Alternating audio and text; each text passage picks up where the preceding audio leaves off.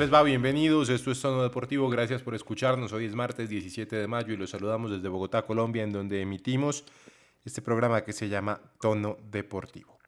El día de hoy tendremos algunas situaciones irregulares que se presentan con los Juegos Bolivarianos, específicamente con el squash que vendrá a jugar a Bogotá. Les contamos por qué son irregulares. Además, la triste situación del Independiente Santa Fe que fracasó, habló su presidente Eduardo Méndez. Dijo, empezamos décimos, terminamos décimos soy el culpable de la situación. No creo que nadie pueda reemplazarme, así que espero que alguien venga a decir que quiere ser el presidente del Santa Fe. Les contamos qué sucedió. Además, hay finales de las conferencias en los Estados Unidos en el básquetbol. Giovanni Urchela sigue siendo protagonista con los mellizos. En el tenis conocemos cuáles son las posiciones de los colombianos, los más destacados, Camila Osorio y Daniel Galán. Perdieron el Roland Garros, les vamos a contar cómo le fue a los colombianos, a los dos que perdieron. Y mucho más, bienvenidos, esto es Tono Deportivo.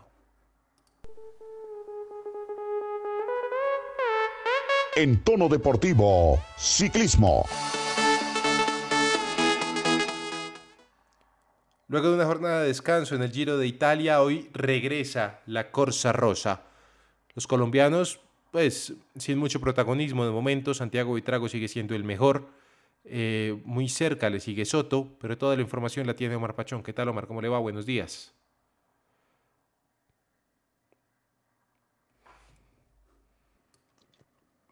Alejandro, buenos días, buenos días para todos mis compañeros y los oyentes de Tono Deportivo que nos escuchan y nos prefieren a través de las diferentes plataformas.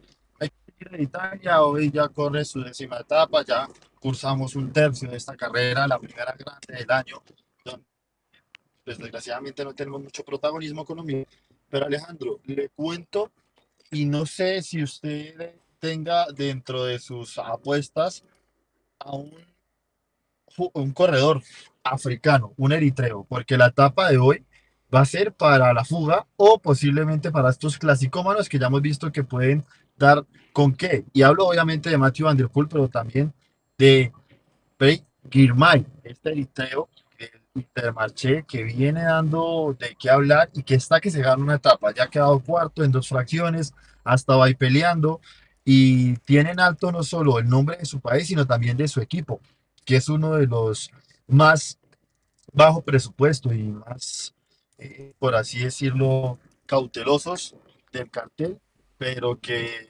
junto a Pozzo Vivo han dado de que hablar en este Giro. Una fracción que será un tanto larga, sobre todo llana al principio, bastante, bastante, bastante llana, serán 196 kilómetros, pero ya pasando la mitad tendrá sprint especial, premio de cuarta categoría, después otro premio de cuarta categoría, un terreno muy quebrado, un sprint especial sobre una cima de más de 205 metros a nivel del mar. Y después tendrá también, antes de la llegada, otro premio cuarta categoría. Vamos a ver qué va a pasar. Ojo que Tejada anuncia desde hace rato también que quiere meterse en alguna fuga, busca hoy alguna rueda probable para seleccionarla y, y escoger la fuga que es adecuada pero no ha dado todavía frutos, ¿no? Vamos a ver qué va a pasar con este corredor Opita. Una etapa importante que ya comenzó, hay que decirlo, ya se está disputando y que poco a poco irá seleccionando al grupo que competirá esta semana. El miércoles, el día de mañana y el jueves son predilectos para Gaviria y el viernes nuevamente tendremos una montaña muy, muy provechosa para los aficionados. Muy bien, estaremos pendientes entonces de los colombianos que, repito, no han sido precisamente protagonistas, pero estamos a la espera de que en algún momento algo pueda suceder. Don Omar Pachón, le pregunto ahora por el Panamericano Sub-23 que se realizó en Argentina, en San Juan. Le fue bien a Colombia, terminó siendo el primero en la tabla de medallerías, tres oros, Campeón, sí. sí señor, tres oros y dos platas, si no estoy mal, tre- tres platas. Sí, ¿Qué sucedió? repetimos título. Eh, ¿es, es bueno este resultado? Sí, sí, porque mantenemos el título, seguimos elegidos como los reyes en esta categoría, sobre todo en lo juvenil, ¿no? Porque Lina Marcela Hernández nos ayudó con esa plata, después eh, Juan Manuel Barbosa nos ayudó con ese oro en la contrarreloj individual sub-23, hicimos el 1-2 en la contrarreloj de mayores con Rodrigo Contreras, corredor del EPM ex Astana, precisamente, que él ta- también ha corrido un Giro de Italia, quedó campeón en esa contrarreloj individual masculina y el segundo fue Walter Vargas. Ahí entonces serían dos oros dos platas. Y a la postre pues también acumulamos otra presea en la élite porque fue difícil, la competencia se terminó quedando en casa en ese certamen élite, sobre todo por la victoria en la categoría masculina élite de Emiliano el gringo Ro- eh, Contreras, este argentino que se llevó la victoria. Y hay que decir que Nicolás Gómez aportó esa quinta medalla el día sábado en la victoria de la sub-23 en la prueba de ruta. Importante lo que hace Nico Gómez, un ciclista que se ha formado mucho en esta segunda división del ciclismo francés con el callback y que está dando de qué hablar. Esta temporada ya tiene cuatro triunfos, súmele este a su palmarés este año y nos ayuda en ese recaudo de medallas. El balance de Carlos Mario Jaramillo fue importante y es importante siempre revalidar un título, ¿no? Eso es lo más importante. Pudimos haber hecho algo mejor de pronto en la prueba de élite hombres, pero igual es provechoso el resultado. Muy bien. Y por último, le pregunto del ciclismo, para salir del ciclismo. Tuvimos también Mundial de Pista. Esto fue en Canadá, la segunda parada. Un oro y dos bronces para Colombia. Exactamente, muy bien lo de Kevin Quintero, que se sacudió porque no pudo tener ese oro en Glasgow, se sacudió un poquito Pero Kevin lo de Kevin Quintero. Quintero primero había ganado la plata, pero sacaron al que ganó el oro, ¿no? Sí, sí, sí, sí, hay, hay que decirlo que no, no fue que él se la ganó en competencia, sino fue un tema ahí más en la mesa, pero al final se llevó el oro y fue importante este oro de Kevin Quintero. Anímicamente, al final, pues sí, puede que usted lo gane sobre la mesa, pero suma su palmarés un oro. Lo de Marta Bayona, que logró meterse en dos cuartos de final, logró llevarse ese final también eh, con la medalla de bronce en esa segunda ronda de la velocidad y en, lo- en la velocidad al kilómetro, Santiago Ramírez logró esa otra presea. Lo que pasa es que no contamos con Cristian Ortega aquí en la competencia. Hay unos corredores que estaban también en tema de sudamericanos, unos juveniles. Eh, entonces, pues eh, eh, estamos un poco diezmados porque estamos preparando el plato fuerte, que es en julio aquí en nuestra ciudad del Valle del Cauca.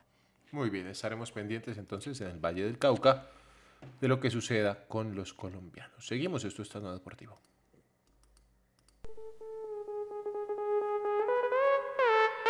En tono deportivo, tenis. Daniel Galán y Camila Osorio presentan nuevos puestos en el ranking internacional. La mejor raqueta del país es la cucuteña Osorio, que aparece en el ranking 54, subió cuatro puestos. Mientras que en la rama masculina el mejor es Daniel Galán, que perdió tres puestos y aparece en la posición 108. Para resaltar también del tenis nacional a nivel internacional, pues bueno, bien, Nicolás Mejía ganó, sí, ganó en el Challenger de Coquimbo, le fue bastante bien, haciendo dupla con un argentino. Este argentino, eh, Guillermo Durán, pues ganaron el, Challenger de dobles. De igual forma, en Hellinbro, en Alemania, Nicolás Barrientos se quedó con el Challenger haciendo dupla con Miguel Reyes de México. Omar, yo le pregunto a usted antes de decirles cómo les fue en el Roland Garros en la quali.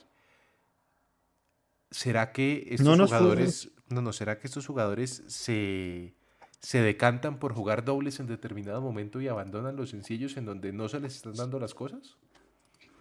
No, pues yo creo que los dobles ese siempre es esa salvación donde, a ver, es también tirar una bala de salva y decir, es probable que le peguemos al perro, como se dice por ahí, y logremos, eh, no de chepa, pero pues sí con algo de suerte, un, un trofeo o, o una condecoración, para no decir que se perdió el viaje, ¿no? También con los patrocinadores, que es plata importante.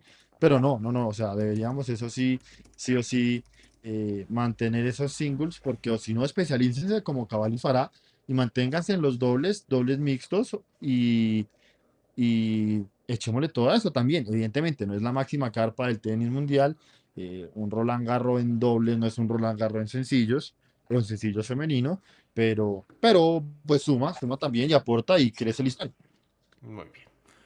Eh, le comentaba entonces en el Roland Garros, en la cual el Roland Garros, Daniel Galán cayó con el italiano Franco Agamenone con parciales 7-5, 3-6 y 6-3. Por su parte, Emiliano Arango, que regresaba a las grandes carpas del tenis mundial, también cayó en el cual del Roland Garros, perdió con la ucraniana Lelia Surenko 6-0 y 6-1. Seguimos, esto es tono deportivo. En tono deportivo, baloncesto. Hablamos de baloncesto porque se disputan las finales en la NBA. Don Omar, ¿cómo le va a los diferentes equipos? Así es, Alejandro. Se disputan las finales de conferencia porque al final dos partidos trepidantes tuvimos el fin de semana. Celtics, que con un Tatum estelar remontó a los vigentes campeones, los Milwaukee Bucks, 109-81, ganaron la serie 4-3. Y lo mismo pasó con Luka Doncic, este jugador eslavo que con los Dallas Mavericks remontaron al mejor equipo de la temporada, a los eh, Phoenix Suns estuvo pletórico Donicic. Yo creo que él apunta a ser no solo de los mejores esta temporada, sino a meterse poco a poco en el cartel histórico de la NBA. Y al final, las llaves de conferencia están de esta manera. Los eh, Miami Heat, que fueron los primeros en clasificarse a una final de conferencia, jugarán frente a los Boston Celtics el día de hoy a las 7 y 30 de la noche hora colombiana y el miércoles está por definirse hoy también el horario. Jugarán los, eh, mañana el horario, jugarán los Warriors contra los Dallas Mavericks en, allá en Golden State, en San Francisco. Se definirá este primer partido, ¿no? Esta llave, los dos, cada conferencia decantará a los finalistas de la nacional de la NBA este año. Muy bien. La NBA la seguimos aquí también, en tono deportivo. Seguimos. En tono deportivo, squash. Hace un par de días les comentábamos que los Juegos Bolivarianos tendrían algunas disciplinas fuera de Valledupar, que es la ciudad en donde se va a realizar. Pues bien, una de esas disciplinas es el squash, que decidieron traerla a Bogotá para jugarse en el Club El Nogal. El Club El Nogal, que durante muchos años fue sede de, de la Copa Club El Nogal, una copa prestigiosa, muy respetada a nivel mundial, pero que después de la explosión, desgraciada explosión que hubo en el Club El Nogal, en donde perdieron muchas personas la vida, pues cambió la historia y decidieron, de, decidieron no volver a hacer este tipo de eventos. Pues bien, eh, estuvimos averiguando en el Club El Nogal y resulta que las canchas, que son muy buenas, son para el uso de los miembros y socios del club, son buenas, pero no son óptimas para la realización de un evento deportivo de este nivel por un pequeño detalle, por encima de cualquier cosa. No hay cancha de dobles. Y claro, se puede jugar en una de sencillos dobles, es decir, meter a cuatro jugadores en una misma cancha, pero no es lo ideal. Entonces nos dimos a la tarea de preguntar en, los diferentes, en las diferentes entidades qué era lo que estaba sucediendo. Primero fuimos al Ministerio del Deporte y les preguntamos, venga, ¿por qué escogen ustedes el Club El Nogal como sede de los Juegos Bolivarianos para el squash? Lo preguntamos ni siquiera por lo de las canchas, sino porque el Club El Nogal, al ser un club privado, pues va a negar el ingreso de las personas, como es normal, o va a ser muy difícil, muy restringido el ingreso de las personas. Según nos cuentan, alcanza a estar al menos 100 personas en las, en las graderías, en los stands. Mm, ¿Cómo van a ser? Mientras que nos respondían en el Ministerio del Deporte, y ya les voy a leer la respuesta, preguntamos en el comité organizador de los Juegos Bolivarianos. Y ellos nos dijeron, es una decisión que ha tomado el Ministerio del Deporte. Muy bien. Pero entonces preguntamos, ¿por qué si van a traer el squash a Bogotá, no utilizar las canchas del Salitre? Del IDRD, las del distrito, que son públicas. Preguntamos en el IDRD y nos dijeron en el IDRD no nos han preguntado si vamos a prestar las canchas. No nos han contactado para tal propósito. Entonces volvimos a hablar con el Ministerio del Deporte que nos entregaron una respuesta. La respuesta es la siguiente. El argumento elegido por el Comité Olímpico para llevar el campeonato de squash de los Juegos Bolivarianos al Club El Nogal de Bogotá se basó en la iniciativa del Instituto Distrital de Recreación y Deportes IDRD de no disponer recursos para los servicios a las delegaciones de los Juegos para su alojamiento, alimentación y transporte interno, entre otros. Es por ello que además de este, los deportes de vela, esquí y golf se llevarán a cabo en clubes privados y la totalidad de los aportes los asumirá la nación a través del Comité Olímpico Colombiano. Pero, si comparamos esta respuesta oficial del Ministerio del Deporte con lo que nos dice el IDRD, no concuerda. porque en el IDRD se mantienen que a ellos nadie les ha preguntado si prestan o no prestan las canchas. Ahora, en caso de que dijeran es que no tenemos plata para el alojamiento, pues pueden prestar las canchas porque las canchas son gratis y saldrían gratis, mientras que al Club El Nogal pues les tendrán que pagar una cuantiosa suma. Pero además me llamó la atención lo siguiente de este comunicado, de esta misiva que nos envía desde el Ministerio del Deporte. Dice, de igual manera es necesario precisar que en la actualidad el IDRD no ha aforado los recursos para cumplir con el compromiso de la realización de los Juegos Parapanamericanos Juveniles de 2022 previstos inicialmente para el mes de noviembre en la capital colombiana, por lo que el Comité Paralímpico Colombiano ha solicitado al Ministerio del Deporte trasladar la sede de este evento a la ciudad de Cali. Y entonces, viendo esto, me contacté con el Comité Paralímpico Colombiano y les pregunté, ¿es verdadero que ustedes pidieron el cambio de la sede? Es decir, ¿van a dejar a Bogotá sin sede? La respuesta que me dieron del Comité Paralímpico fue nosotros no estamos manejando el tema, al contrario lo maneja una persona que está encargada del tema, aparte de la organización. Mientras que me respondía esta persona, fui a hablar con el IDRD y decirles, oiga, Además del tema de las canchas, que está claro va a ser el Club El Nogal, no va a cambiar, creo yo, porque la decisión del señor ministro Herrera es hacerlo allí. Razón tendrá él, la que sea, personal seguramente. Les pregunto lo de los Juegos Parapanamericanos y me dicen, con respecto a los Juegos Parapanamericanos, el ministerio puso 12 mil millones de pesos y el IDRD pondrá 3 mil millones de pesos, más las adecuaciones de los escenarios que ya están en curso la sede administrativa de los Juegos y la imagen de los Juegos. El Comité Paralímpico dice que necesita 26 mil millones para organizar los Juegos. El comité le ha insistido a la administración de Bogotá y a los dirigentes gremiales que le pongan la plata que hace falta, alrededor de 10 mil millones. La alcaldía no puede poner más plata y han sido claros con el Comité Paralímpico desde noviembre del año pasado en ese punto. Y los gremios le han dicho al comité que necesitan información más detallada de las necesidades puntuales. Por ejemplo, número de habitaciones de hotel con ajustes razonables, número de buses con ajustes razonables, número de intérpretes de señas y más que el comité ha entregado de manera parcial o no ha entregado. Como IDRD hemos, no hemos girado los recursos por la misma razón. En la mesa operativa de los juegos no se ha terminado de definir el detalle de lo que se necesita contratar y no podemos girar los recursos hasta que este requisito no se cumpla, a pesar de que la plata está garantizada y reservada exclusivamente para que los juegos entren en el presupuesto. No sabíamos que el Comité Paralímpico le había hecho una solicitud formal a Cali. Nosotros hemos seguido trabajando en la mesa operativa, en el comité organizador y acompañando reuniones técnicas, comunicaciones, voluntariado, turismo, cultura, legado, educación y por supuesto deporte. Nadie nos ha dicho que los Juegos no se van a hacer en Bogotá y no hemos visto acciones para que no sean en Bogotá. Mejor dicho, Estábamos tratando de descubrir por qué el señor Guillermo Herrera había decidido traerse los Juegos a Bogotá.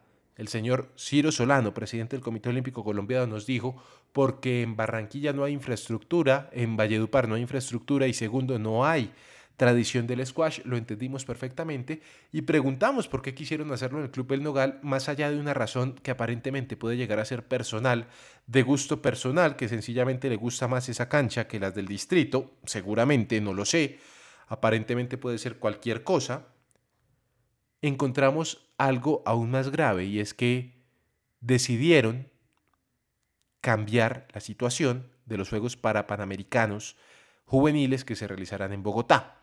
Finalmente nos respondieron desde los Juegos para Panamericanos y la respuesta fue hasta el momento no hay nada oficial, tendremos una reunión el día miércoles con el ministerio para saber la situación. Pero entonces Ministerio y Organización de Juegos para Panamericanos están haciendo algo muy mal.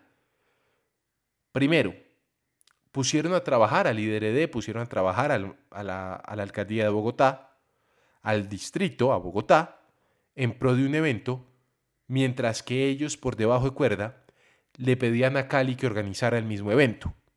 Yo entiendo que en el Valle del Cauca seguramente habrá muchas más facilidades y habrá muchísimo más dinero para realizar este tipo de eventos porque en eso se basa la política de gobierno de la gobernación del Valle del Cauca. Y está muy bien, Clara Luz Roldán lo ha hecho excepcionalmente en cuanto al deporte se refiere, que es lo que nosotros hablamos acá, deporte. Pero entonces, ¿dónde está la legalidad, dónde está la honestidad y el respeto por los demás? Porque, repito, se pueden llevar los juegos. Y seguramente en Bogotá los juegos no iban a significar lo que ellos querían que significase a nivel de audiencias, a nivel de personas en los estadios, porque, a ver, no van a los juegos que son eh, tradicionales, que no son para juegos, no van a estos que son tradicionales, seguramente no van a ir a unos para panamericanos. Pero ¿y la inversión en tiempo y en dinero y en maquinaria y en estudio de las demás personas no vale? ¿No merecen al menos un poco de respeto? ¿No merecen que les digan de frente y en la cara y no que se enteren por medio de un periodista que les están quitando los juegos? No lo sé. Yo solamente dejo la duda en el aire, Omar, porque es que realmente preocupa la situación de este Ministerio del Deporte, que pareciese tiene algo en contra de Bogotá.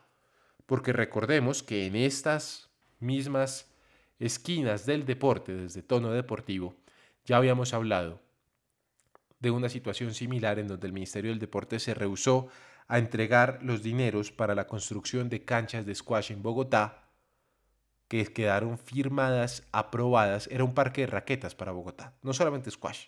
Estaba ping-pong, estaba tenis y estaba squash.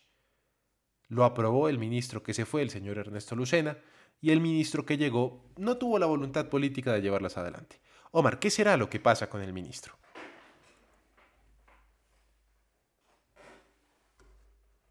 Sí, no, Alejandro, no sé si sea parte, o sea, también del líder IDRD o, o, o netamente del ministerio, si es cierto que pronto las relaciones no están de la misma manera que cuando estaba el ministro Luceno. Eh, O sea, eso es claro, eso es una obviedad, no estamos contando cosas que no son, rumores, chismes, no, eso es una obviedad. ¿Qué pasa? Que es la capital y tampoco el ministerio le puede hacer el feo a la capital de esa forma. Eh, el tema es que aquí pierden los dos.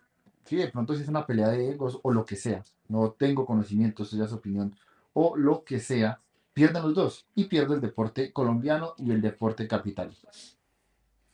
Mejor dicho, no sabemos qué pasa y esperemos que el ministerio, pues digamos, pelee un poco por, la, por el paso de la ley del deporte. Que no vaya a ser que no la han pasado porque la hizo el otro ministro y no este. Seguimos, ya hablamos de fútbol en tono deportivo. En tono deportivo, fútbol. Don Santiago Villarraga, ¿qué tal? ¿Cómo le va? Buen día. Cuénteme qué ha sucedido con el Independiente Santa Fe y la llegada, la salida, la reunión, la no reunión, mejor dicho, todo lo que ha pasado con el Santa Fe, que eso es un circo. Alejandro, saludo cordial para usted, para todos mis compañeros y para los millones de oyentes de tono deportivo. Y como usted lo dice, desde que se dio la salida de Martín Cardetti, empezamos a indagar, empezamos a preguntar por el nuevo entrenador. Estuvo muy cerca Jorge Luis Pinto, lo dijimos acá en los micrófonos de tono deportivo. Algunos detalles no hizo que el entrenador cucuteño fuera el nuevo timonel del cuadro Plata. cardenal. En, en las últimas horas se dio a conocer y Alejandro eh, tuvimos una conversación por interno de Alfredo Arias. Nosotros habíamos dicho que el entrenador, me habían dado pistas que iba a ser extranjero, que ya había tenido paso por el fútbol colombiano. Pues precisamente el día de ayer, 16 de mayo, a eso de las 10, 11 de la mañana, me informaron que había acuerdo verbal, preacuerdo verbal entre Alfredo Arias y Eduardo Méndez para tomar las riendas del equipo cardenal para la próxima temporada. Ya en los próximos días el entrenador uru- uruguayo se va a acercar a las oficinas de Independiente Santa Fe en la ciudad de Bogotá, finalizar su vinculación, firmar contrato por un año y empezar a mirar la plantilla. Me dicen que va a haber un revolcón gigante en la escuadra cardenal. Ahora, el presidente del Independiente Santa Fe salió a hablar en la emisora Blue Radio, en el programa Blog Deportivo de Javier Hernández Bonet, y dijo específicamente que, mm, que primero que él echaba la culpa a los jugadores de haber perdido tres o cuatro minutos en la protesta, protesta que está en todo su derecho de hacer, y segundo que pues él, Santiago, era el único, entre comillas, y cito, pendejo que se prestaba para dirigir un, un cuadro como el cuadro cardenal, en donde si bien es cierto, no había mucho que, que- que ofrecer, no había mucho que hacer, pues él lo aceptó. ¿Cómo es, Santiago, que un señor que se hace llamar presidente del fútbol colombiano, eh, pues hombre, ni siquiera respeta la institución que preside? Pues Alejandro, mire, nosotros sabemos cómo es la situación de Eduardo Méndez y el cuadro cardenal. ¿Por qué llegó? La razón de que llegó. Creo que ese momento abre el paraguas. El tema de, de Independiente Santa Fe creo que es vergonzoso porque no desde, la, desde que Eduardo Méndez tomó la rienda, sino anteriormente, también fue algo vergonzoso porque usted iba a, la, a, la, a los entrenamientos de Independiente Santa Fe y eso parecía un colegio entre 50 y 60 jugadores. ¿Qué es lo que hace Eduardo Méndez?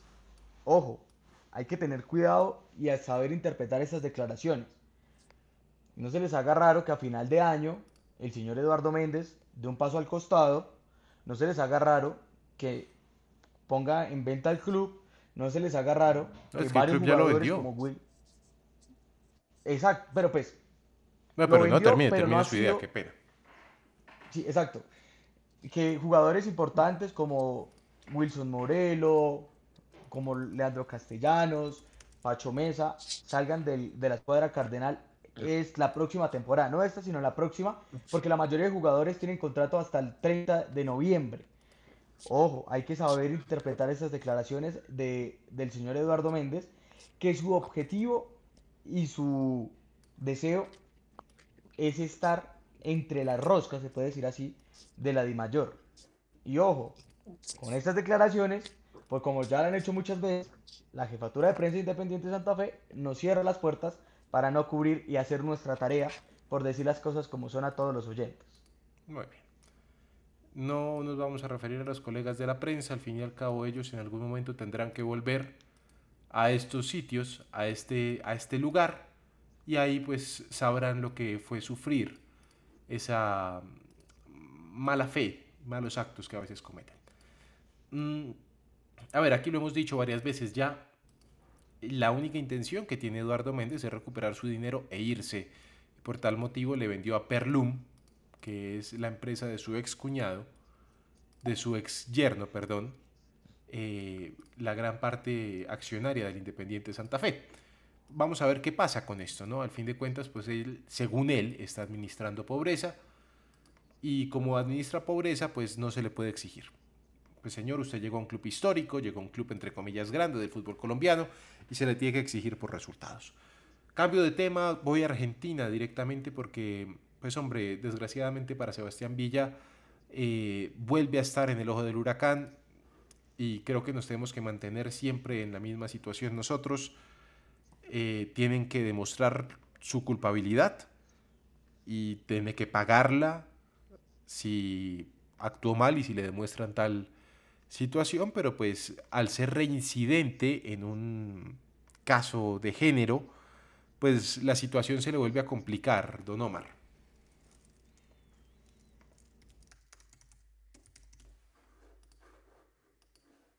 Y bastante, Alejandro, bastante se complica la situación.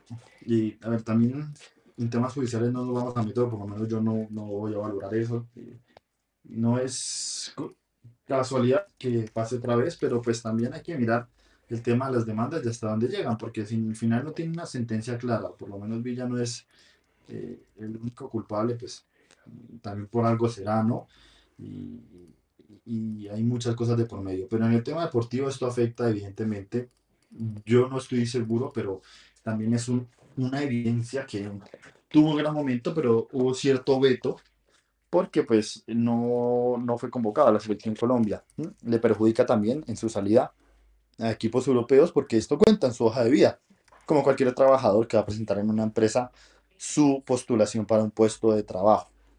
Y yo no sé si Riquelme le hace un flaco favor a, a Villa o a Fabra, pero con sus declaraciones, la verdad, eh, lo de Fabra, bueno, eh, que sea el mejor lateral izquierdo en la historia de Boca, yo creo que él obvia o, o quita a un lado a Clemente Rodríguez, que para mí de los que yo vi es uno de los mejores en la historia del equipo también, ¿no? Exactamente, y Fabra es bueno, ¿sí? Tiene calidad, de pronto más calidoso técnicamente podemos llegar a, a discutirlo, pero yo no creo que Fabra sea el lateral histórico más grande de Boca. Y que Villa sea el jugador más importante argentino, el mejor, que fue como lo dijo él. Hoy en día, Sí, puede ser, pero que lo diga en el momento que lo dijo es para defenderlo y quiere decir que está cubriendo o, o- o salvando a Villa algo que un directivo no debe hacer, no debe opinar, no debe meterse en eso. Por eso digo que le hace de pronto un flaco favor a Villa en ese caso, Don Santiago. Santiago. Sí, Alejandro, mire, hay un tema que Omar eh, habla y hay que tener cuidado, coger con pinzas. Es el tema del veto de la selección Colombia. ¿El veto es para todos o para algunos jugadores? Porque hay jugadores que estuvieron en la última convocatoria de la selección Colombia que tienen escándalos con, de, de acoso sexual, de, de violencia intrafamiliar, pero siguen convocados. ¿El veto es para todos o solo para la gente que maldice la, la prensa. Porque es que acá la prensa cuando empiezan a hablar de un jugador hasta que lo vetan. Pero hay jugadores que todavía siguen estando allí. Es Y el caso de Luis. Muriel, ¿no? Exacto. Que, que en este momento tiene una, una demanda de, de su expareja, pero lo siguen convocando. ¿Y entonces por qué a, a Sebastián Villa no lo convocan? ¿Qué pasó en, en- con Pablo Armero en su momento? Y qué pena se lo digo a Alejandro de Oyentes, pero a la selección Colombia le hizo falta Sebastián Villa en las eliminatorias. Sí, a ver, futbolísticamente hablando, creo que es donde nosotros podemos referirnos a este tema, como lo ha dicho Omar Pachón, en las causas jurídicas, entrar a dar un juicio de valor realmente es complicado para cualquiera de nosotros. Sin embargo, pues, hombre, mm, repetimos, es desafortunado, es infortunado que le suceda esto a un jugador de la talla, de las capacidades de Sebastián Villa, pero si cometió un error, si cometió una falta, como aparentemente la cometió por su reincidencia, pues tendrá que pagar. Pero lo que dice Santiago es verdad. ¿Cuál es la doble moral que estamos manejando en Colombia? Claro, país de doble moral en donde pues algunos los acabamos y a los otros no, dependiendo de quién nos caiga bien y quién no. Don Santiago, la última y nos vamos, por favor. Sí, Alejandro, la, la última para tener muy en cuenta la convocatoria de la Selección Colombia que se va a dar a conocer en los próximos días. Ya como lo habíamos dicho acá en los micrófonos de tono deportivo, se pasó una lista de casi alrededor de 100 jugadores que podrían estar. Entre ellos me dicen que está el Cucho Hernández, Camilo Vargas, estaría también el señor de los dos jugadores del Elche y del fútbol colombiano, Herrera de Santa Fe y ojo que podría regresar Teófilo Gutiérrez a la selección Colombia. Tengo un listado de 14 nombres que quieren llevar, pero mañana los tocamos. Don Omar, la última y nos vamos, por favor. La última para irnos, Alejandro, aparte de lo del Giro, hay que estar muy pendientes eh, en unas horas el resultado.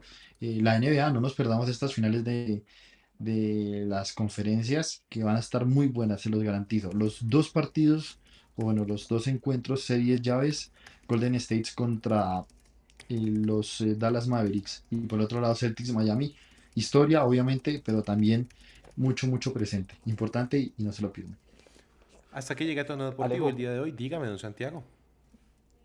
También la última para tener en cuenta el tema de los jugadores del fútbol colombiano. Con fútbol y las directivas del fútbol nacional comienzan a tener varios conflictos.